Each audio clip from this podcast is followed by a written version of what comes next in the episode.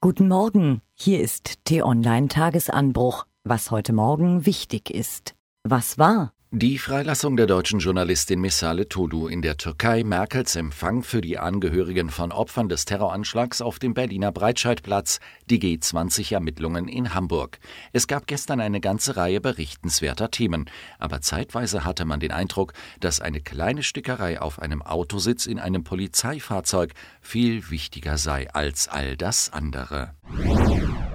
Alexander van der Bellen hatte es nicht leicht, ins Amt des österreichischen Bundespräsidenten zu kommen. Nachdem die Wahl wiederholt werden musste, erlangte er vor einem Jahr nur knapp die Mehrheit der Stimmen. Dabei machte er nicht immer die beste Figur, aber wer sein Wirken rund um die aktuelle Regierungsbildung in Wien verfolgt, kann nicht anders, als ihm Hochachtung und Respekt zu zollen.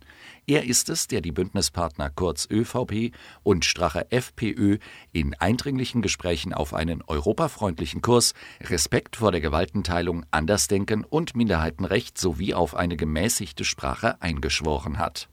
Und so sind es in Österreich und Deutschland derzeit die Bundespräsidenten, die den größten politischen Fußabdruck hinterlassen. Ein grüner dort, ein roter hier. Männer mit jahrzehntelanger Erfahrung, feiner Menschenkenntnis und großem Verantwortungsbewusstsein.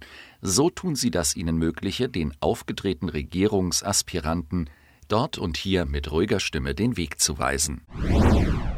Eine Meldung hat T-Online-Chefredakteur Florian Harms gestern aufgewühlt. Es ist die Bilanz der Arbeitsgemeinschaft Kriegsursachenforschung der Universität Hamburg, einer Vereinigung mit keinem einfachen Namen und noch schwererer Aufgabe. Die Forscher untersuchen Krisen weltweit und kommen zu dem Schluss, die Zahl der Kriege und bewaffneten Konflikte hat sich in diesem Jahr kaum verändert. Weltweit gab es demzufolge 31 davon, nur einen weniger als im Vorjahr. Die meisten Todesopfer gab es auch 2017 wieder in Syrien. Was steht an? T-Online hat viel über den Anschlag auf dem Berliner Breitscheidplatz berichtet. Heute ist der Jahrestag. Um 12 Uhr weiht der regierende Bürgermeister Michael Müller das Mahnmal für die Opfer ein. Vorher gibt es eine Andacht für Hinterbliebene, Verletzte und ihre Angehörigen und Helfer.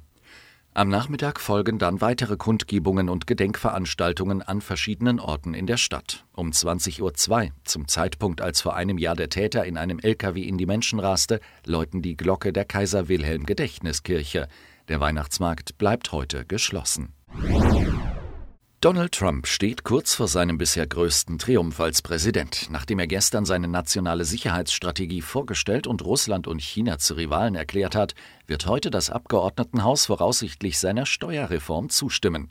Damit ist die vorletzte Hürde genommen. Anschließend fehlt nur noch das Go des Senats. Vor allem Unternehmen und Reiche freuen sich auf das neue Gesetz. Sie profitieren am meisten davon. Aber das war bei republikanischen Steuerreformen eigentlich nie anders.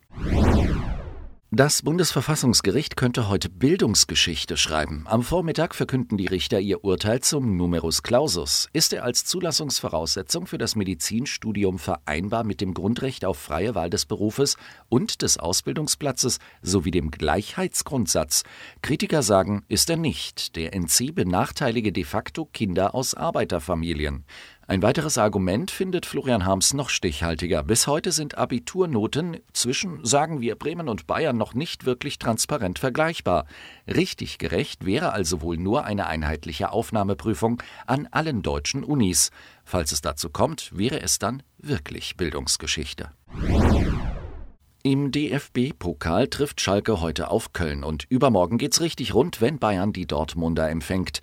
Kann der neue BVB-Trainer Stöger nach zwei Siegen in zwei Spielen auch den Herbstmeister überrumpeln? Interessantes dazu, eine Analyse und mehr finden Sie heute auf t-online.de.